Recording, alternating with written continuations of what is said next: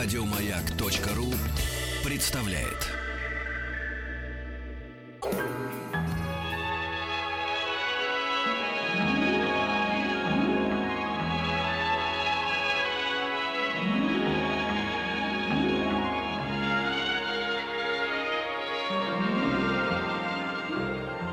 Уральские самоцветы.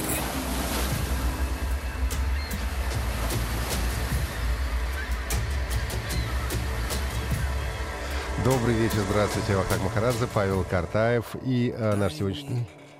Океана.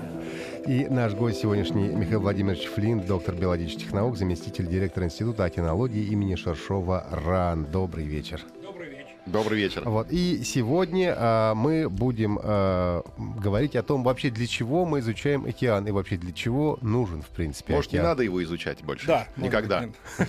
Я, знаете, обычно благодарности произносят в конце, но я хочу начать с большой благодарности радиостанции и передачи вашей за то, что вы вообще эту тему подняли и в течение, наверное, года, да? Год. Год почти. Вы в течение года говорили о разных аспектах взаимоотношений человека и океана, о разных аспектах океана, и э, это очень большое дело.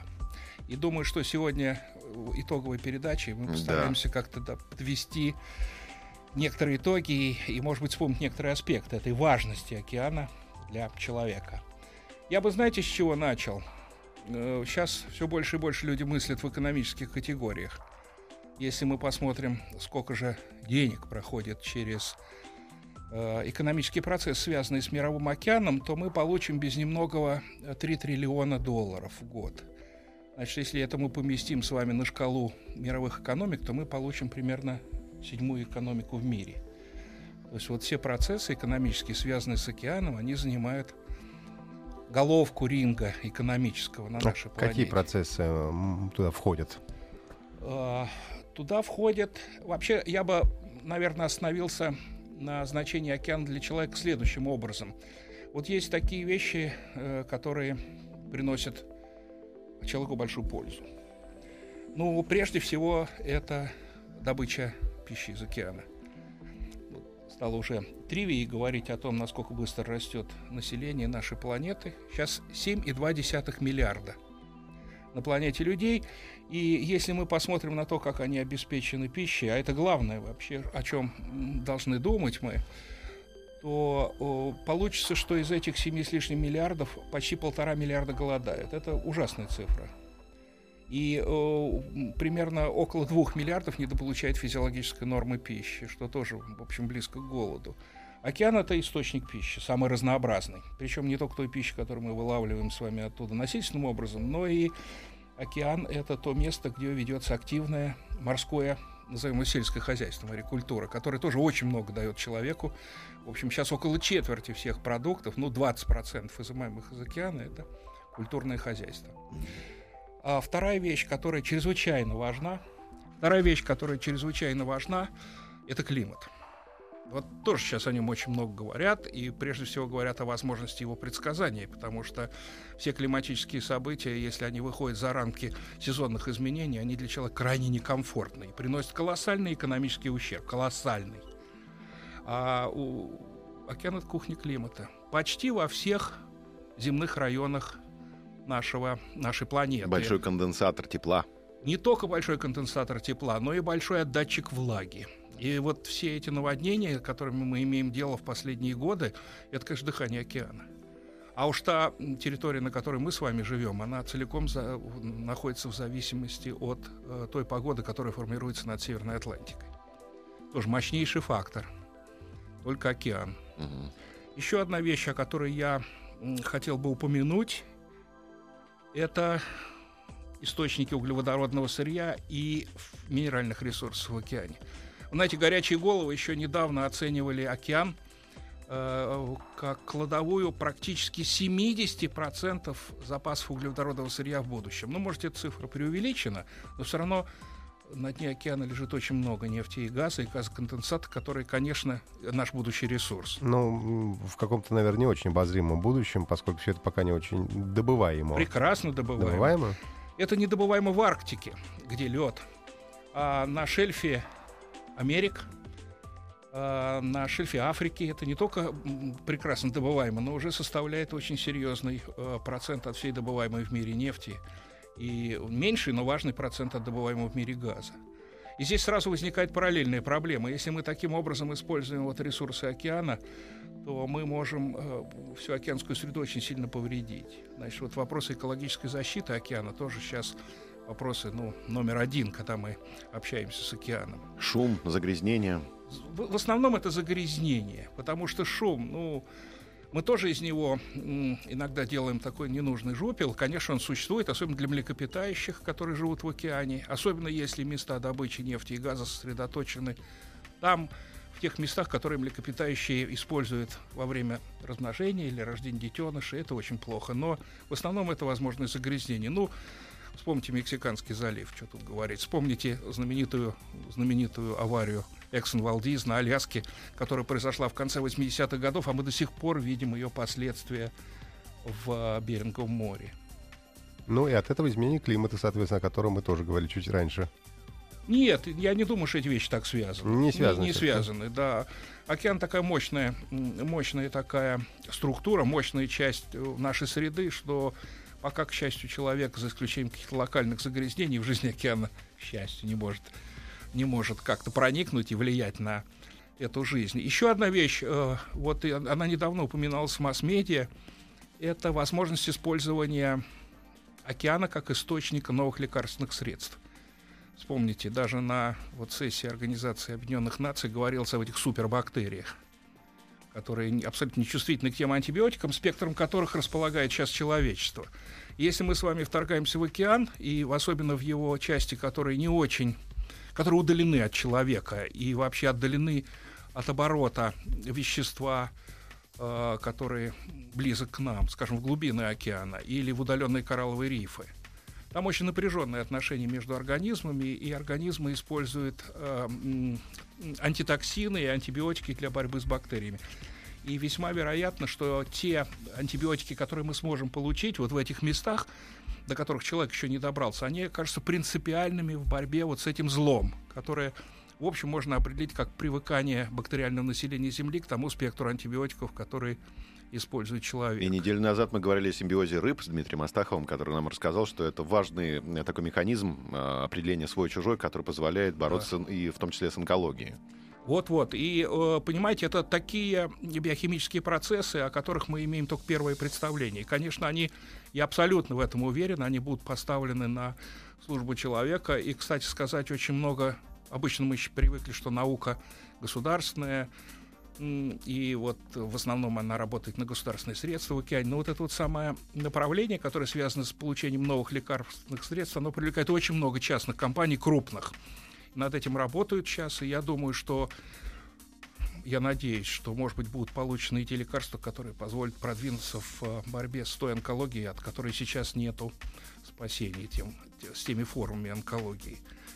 Наконец, вот э, удивительная такая э, точка зрения на океан, которой я тоже хотел бы поделиться. Ведь океан — это огромная часть истории человеческой, потому что десятки тысяч кораблей, которые курсировали между континентами в разные времена и несли с собой очень явный отпечаток той истории, э, во время которой все это случалось, они похоронены на дне океана. Это совершенно бесценные источники понимания того, как развивался не только как осваивал океан человечество, но вообще как развивалась человеческая история.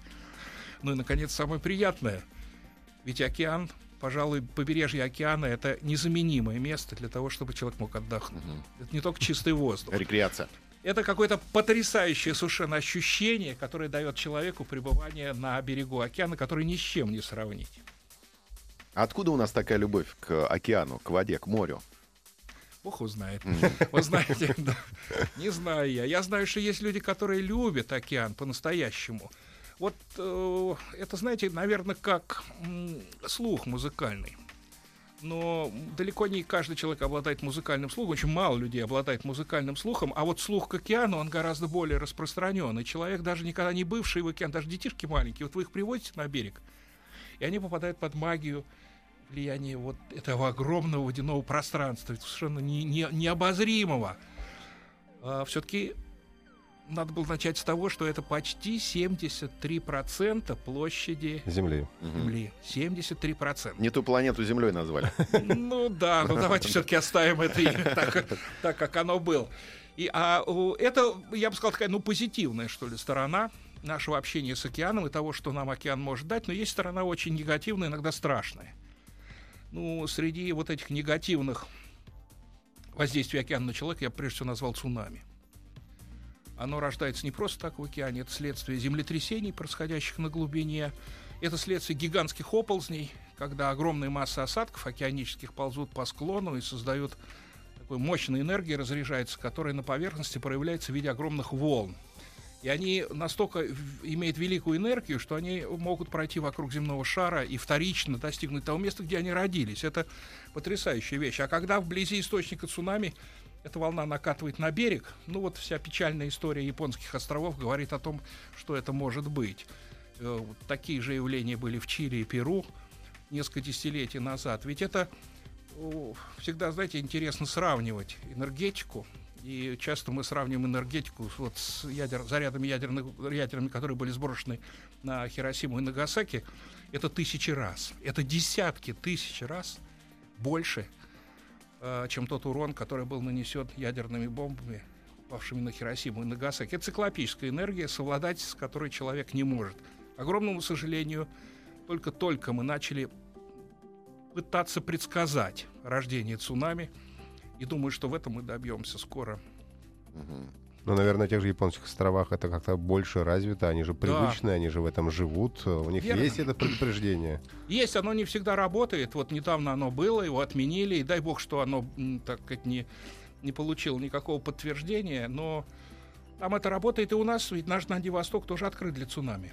И там были последствия очень тяжелые цунами. Интересно, а информационная функция есть у океана? Вот мы живем в информационном обществе, постиндустриальном, да, мы уже говорили о том, что о, океан обладает э, транспортной функцией, Да. э, пищевой функцией и так далее, а вот информационная функция, ведь это огромная флешка, это каждая капля воды может быть заряжена. Все же гомеопатия на этом. Вот, знаете, И смотрю, Это гомеопат. да, вот понимаете, да, вот хочется, я понимаю, вот хочется найти что-нибудь такое, чтобы вот сразу в один момент какую-то магическую флешку, которую Да. тебе куда-то вставить, и вот человек вот, и это правильно. вот Куда человек вставить должен, это в да, следующей да, да, передаче? да, да, да. Человек должен к этому стремиться. Но на самом деле-то вопрос это очень интересный. Потому что миллионы лет, десятки миллионов лет океан накапливал информацию о том, что существует на нашей планете.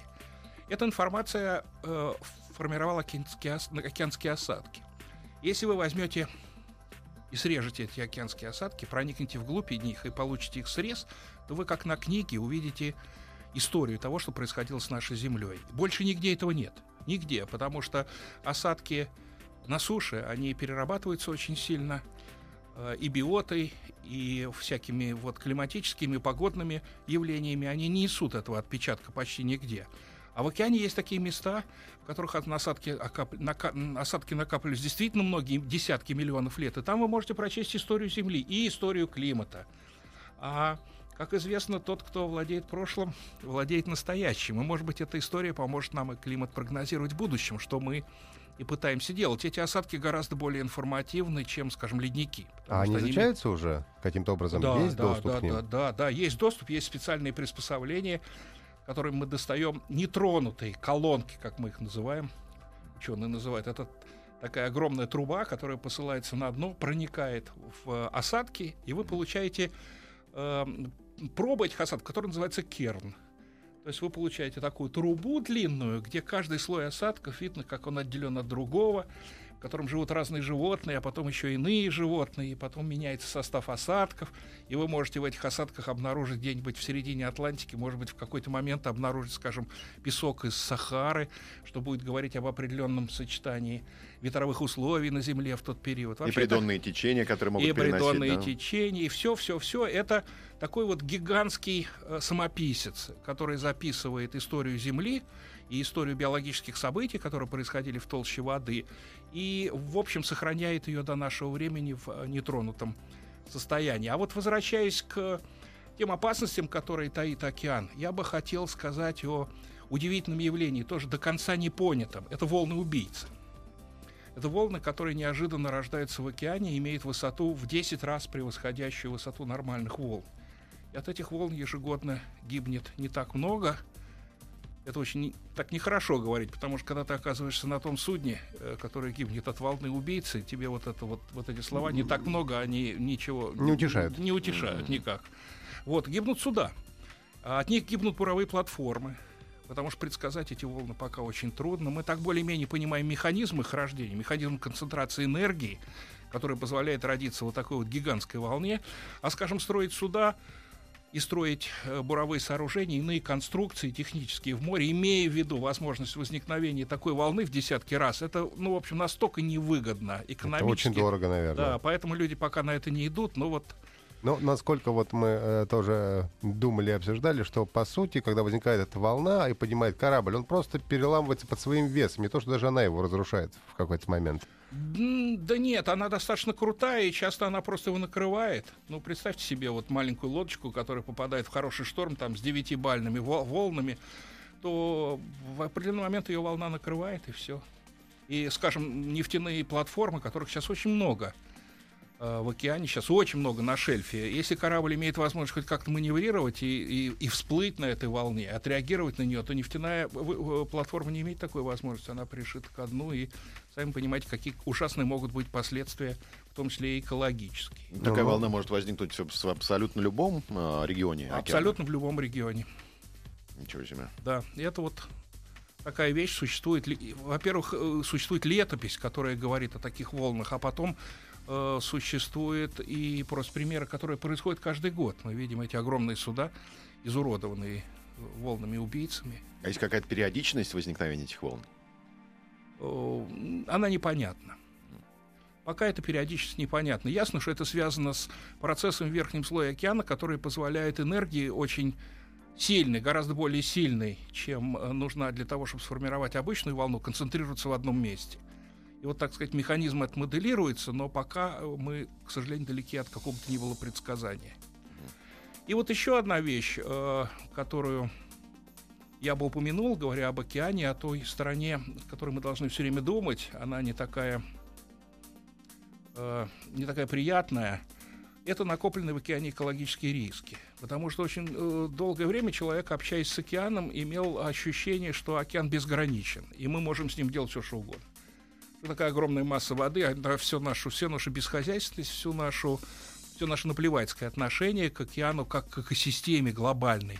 Все это переварится, и мы никаких последствий не увидим. На самом деле это, это не так. И вот то, что мы сейчас видим, в частности, с тем, что э, у нас есть горячие точки в виде огромных захоронений радиоактивных отходов в морях и океанах, которые, когда люди их захоранивали, там, ну, скажем, 60-70 лет назад, они считали, что все хорошо, и ничего никогда не будет, но сейчас прошли 60-70 лет, океан — это активная среда, морская вода, все это начинает, катастрофа начинает приближаться.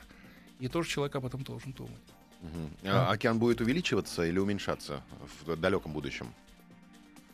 Ну, все зависит от э, э, очень серьезных процессов баланса влаги на планете. Ну, вот сейчас идет небольшой подъем океана, и он для нас совершенно неощутим, но для тех государств, которые расположены, небольших государств, которые расположены на низких островах, каждый, скажем, сантиметр подъема океана при плоских берегах это в территории, это не сантиметр, это десятки метров. И вот такая угроза существует, и тоже, ну, конечно, управлять этим процессом человек никак не может. Э, Думаю, что, к сожалению, он не может и предсказывать. Это вот смотрите, для меня мы всегда вот я считаю, что когда мы говорим о науке, мы не только должны говорить о том, э, вообще какой-то мощный инструмент познания той или иной части нашей планеты или того или иного явления, но мы должны честно говорить о некоторой беспомощности, которую наука испытывает. Может, это позволит и концентрировать более, больше интеллектуальных усилий на, на тех или иных аспектах. Ну вот э, перед э, некоторыми проблемами мы беспомощны. Вот вы, наверное, слышали про изменение уровня Каспия. Казалось бы, маленькое море, уровень его меняется почти на 2 метра. Но вот э, согласованного понимания того, а тем более возможности предсказать, это даже в таком маленьком море. Человек пока не имеет, к сожалению. И говорят, Байкал превратится в океан скоро, да, через Вот миллион это, лет. вот, вот это я пока не верю. Давайте мы сейчас послушаем э, новости, а потом э, продолжим. У нас в гостях сегодня Михаил Владимирович Флинт, доктор биологических наук, заместитель директора Института океанологии имени Шершова РАН. И сегодня мы говорим о том, вообще для чего нужен океан. Уральские самоцветы.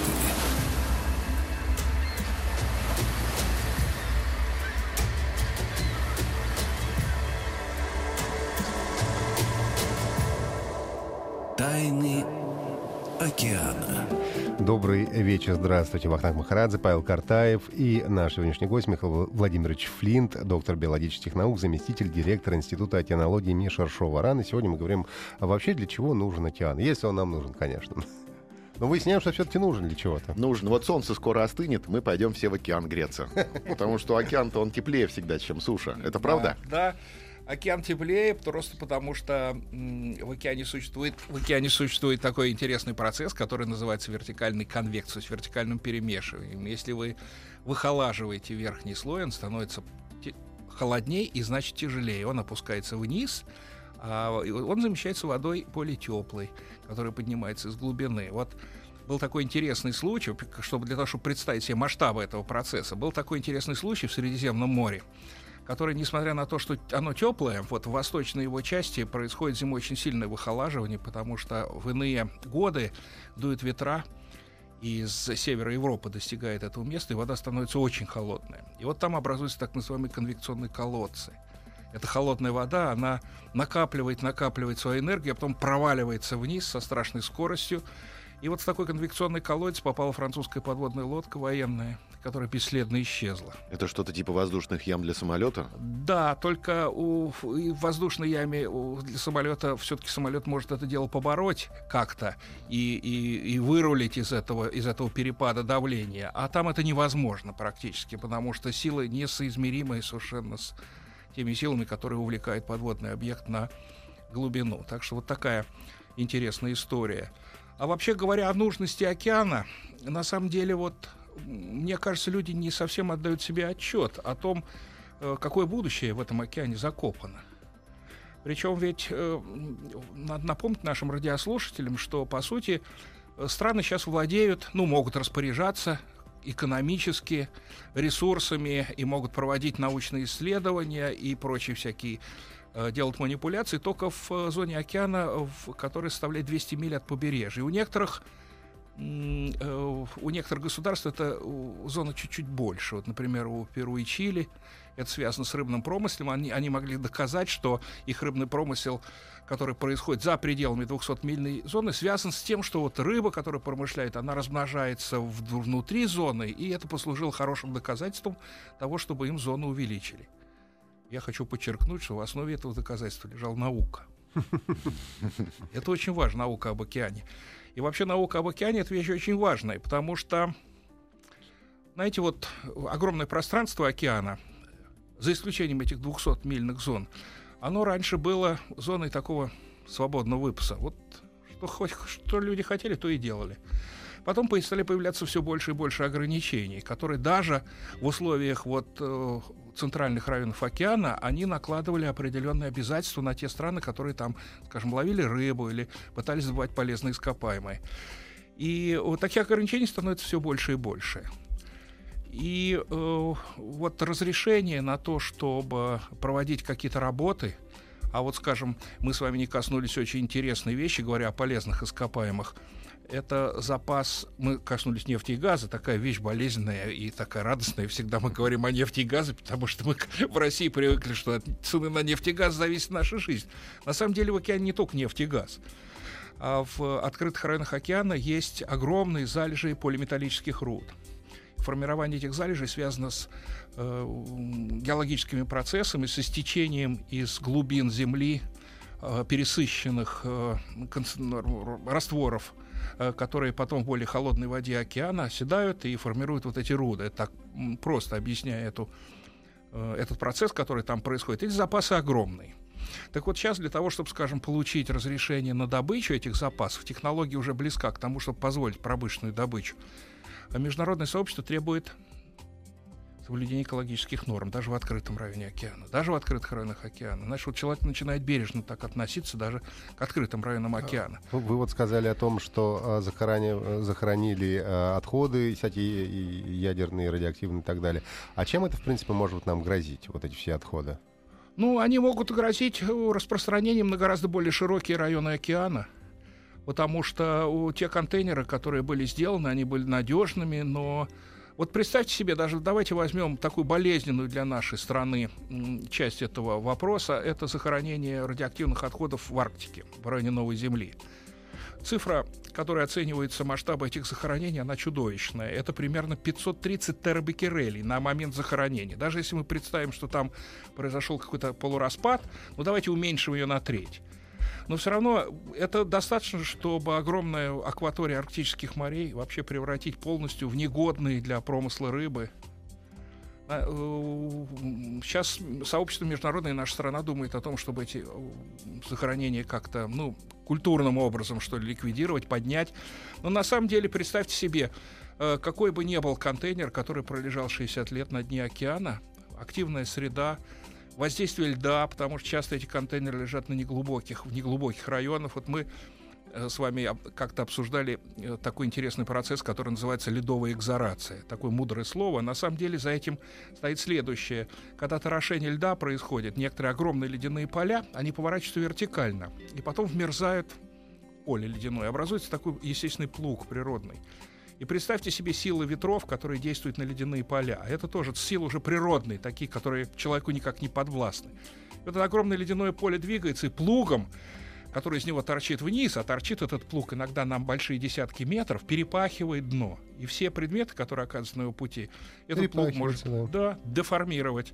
А потом просто происходит износ происходит э, износ даже, даже того высококачественного бетона, которым эти отходы залиты, происходит износ контейнеров металлических в морской воде. То есть рано или поздно это э, окажется... То есть возможности океана к саморегенерации, они не бесконечны. да? Нет, не бесконечно, и в этом случае они вообще очень малы. Здесь человек должен отвечать за свое прошлое и пытаться сделать так, чтобы, во-первых, понять, в каком состоянии находятся сейчас эти захоронения, во-вторых, разработать и технологическую, и экологическую политику того, как можно эти захоронения ликвидировать и таким образом освободить нас от этой э, будущей угрозы.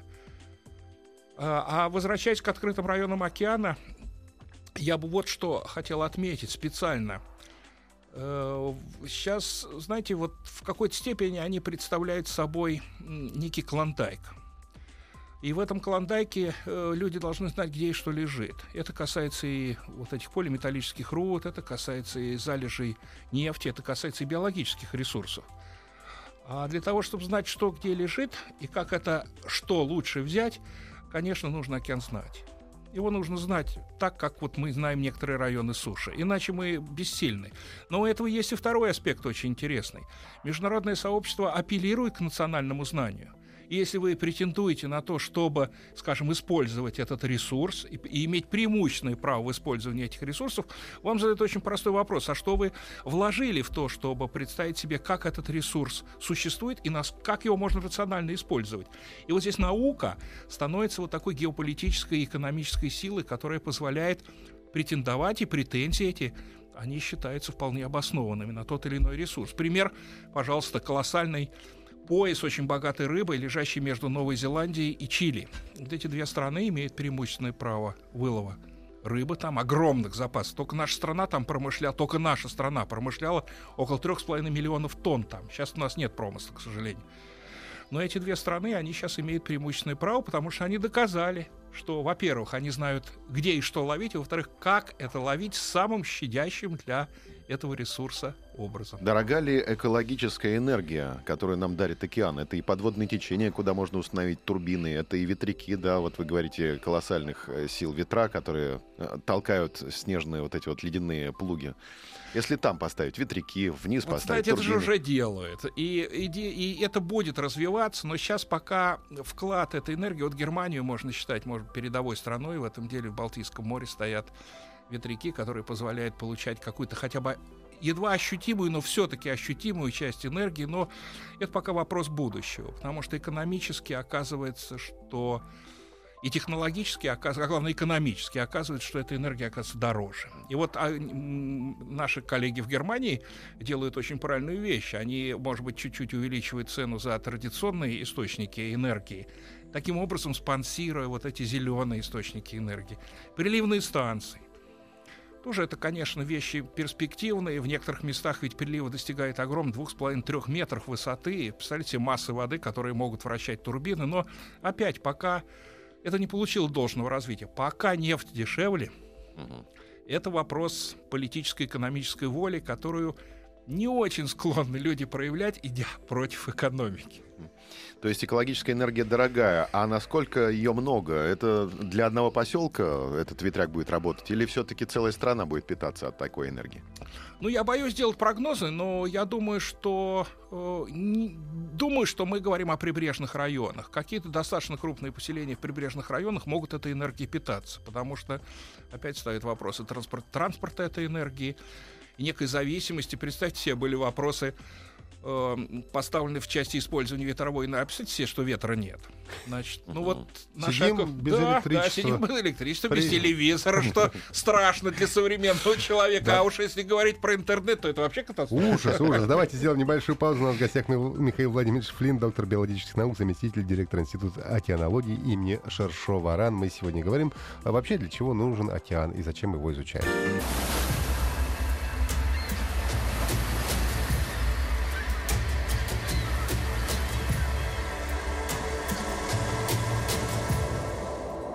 Тайны океана. Добрый вечер. Здравствуйте, Вахтанг Махарадзе, Павел Гартаев и Михаил Владимирович Флин, доктор биологических наук, заместитель директора Института океанологии имени Шершова-Ран. Мы сегодня говорим, для чего нужен океан и для чего его изучают. Мы продолжаем фантазировать, и электрические скаты попали под нашу горячую руку. Что если свечи в автомобиле заменить четырьмя рыбами? На зиму рыб поменять не забудь. Да. да. Хватит ли ската на 100 километров? Думаю, что нет. Думаю, что нужно пока все оставить на своем месте. Пусть рыбы живут там, где они живут. И единственное, что нам нужно помнить, что это довольно опасные животные, и поэтому нужно беречь себя, а самое главное беречь детей, которые сейчас очень много проводят времени на море и океане. сейчас, слава богу, люди стали так широко путешествовать. И я вообще с надеждой смотрю на это, потому что многие люди, которые раньше океан вообще себе не определяли, это было пустое слово. Очень много людей стало так широко ездить по нашей планете, они ощутили масштаб этого явления, циклопического. Они начали понимать, что значит эти вот 73%. Понимаете, это несоизмеримо с тем, что мы имеем на Земле. Причем нужно помнить, что океан имеет не только поверхность, как Земля, океан имеет толщу. Угу. Поэтому его значим толщу колоссальную. Даже если мы возьмем только верхние слои океана, там, как мы их называем, продуктивные слои океана, верхние 150 метров, это уже больше. А если мы возьмем все глубины океана до 11 тысяч 27 метров Марианской впадины, можете себе представить, что это такое. Вот, поэтому я думаю, что вообще надо смотреть в будущее, когда человек думает об океане. И это э, не только геополитика, это должно быть в человеческом сознании. И вот э, очень интересно, возвращаясь к недавнему совсем прошлому нашей страны, я должен вспомнить, что ведь были удивительные моменты, которые сейчас оцениваешь как провидение. Вот представьте себе, 21 год, вы можете себе представить, наверное, по литературе, что такое 21 год. Чудовищное э, время. Голод, разруха полная. Я это очень хорошо знаю, этот момент, потому что у меня в этом участвовал мой дед. И государство нашло деньги на то, чтобы переоборудовать судно. По последнему слову техники было найдено золото для того, чтобы это судно было оборудовано самыми новейшими научными приборами. Для чего? Для того, чтобы начать исследование Арктики. И вот, понимаете, ведь это удивительно. Вот мой дядька родился... Э, был такой голод, что у бабушки не было молока. Пришлось завести козу вообще ничего не было. И дед мой, он сделал вот маленькую постельку для родившегося дядьки, он сделал из посылочного ящика старого английского. Но государство нашло вот какое-то было провидение. Причем это провидение было настолько сильное, что результаты его мы до сих пор пожинаем в лучшем смысле этого слова. Вот э, я могу обратиться к истории образов... формирования нашего института. 46-й год это был. 46-й год, это был после войны. Половина страны в руинах лежала психология людей в основном была направлена на то, чтобы восстановить жизнь после войны. нормальную жизнь и в материальном смысле, и в психологическом, страна была травмирована, несмотря на то, что мы победители. 46 год подписан указ о формировании Института океанологии в стране. Причем в основу этого Института океанологии было положено не исследование морей России, а исследование Мирового океана. Вот понимаете, такие вещи, они... Причем это было первое решение, 21 год, это в истории человечества, это было первое решение на государственном уровне превратить сделать исследование океана частью государственной политики. И, и то, что мы, то, что было сделано в нашей стране в 1946 году после войны, вот провидцами великими, которые вывели нас в океан, мы до сих пор и, надо сказать, в наших претензиях во многих на мировые ресурсы, лежащие за пределами 200-мильной зоны, мы во многом опираемся на то, что было сделано в 50-е, 60-е годы. Вот что значит геополитическое провидение. Я думаю, что нам этого не избежать в будущем. Нам надо думать об океане как о той части, э, которую мы должны знать. А если мы будем знать, то мы будем и владеть, и очень рационально пользоваться ресурсами океана, потому что при всей своей безграничности океан также чувствителен так же чувствителен, как человеческий организм, так же чувствителен, как наземные экосистемы. Поэтому вот я с надеждой смотрю на то, что, может быть, произойдет такой третий приступ геополитической мудрости. А что нужно сделать, кстати, вот для того, чтобы, я имею в виду, вот произошел приступ, что э, развивать, куда двигаться, что делать нужно? Но, вы знаете, ответов масса, потому что мы должны понимать и климат в океане, который мы понимаем недостаточно. Мы должны... Вот те вещи, проблемы, с которых мы начали. Мы должны получать биологическую продукцию, как она формируется, сколько мы можем взять оттуда. Потому что это будущее, если не сегодняшнее, то это будущее наших с вами внуков. Это я могу вам гарантировать. А лекарства? Понимаете, есть масса направлений, в которые можно внедриться, и результаты этого внедрения, они будут э, не результатами сегодняшнего дня, это будут э, те результаты, которые заложат платформу для освоения и использования океана в настоящем, в истинном, в научном смысле этого слова на многие-многие десятилетия вперед. Не забываем принцип устойчивого развития из экологии, такой термин, да? Вот я вспомнил. Да, да, да. Развиваем так, чтобы еще и внукам хватило. Вы знаете, это верно. А как же после нас хоть потоп? Не-не-не, я, я вообще категорический противник этого дела, как биолог, как эколог, как океанолог. Но принцип устойчивого развития ведь это очень просто. На самом деле надо знать. Опять, это, тогда все будет. Кончилось нас время. Да. Большое вам да. спасибо. Будем море беречь. До свидания. До новых встреч. Да, Михаил Владимирович Флинт у нас был До свидания. Еще раз огромное спасибо вашей радиостанции. Спасибо. спасибо до свидания. Вам. Уральские самоцветы. Еще больше подкастов на радиомаяк.ру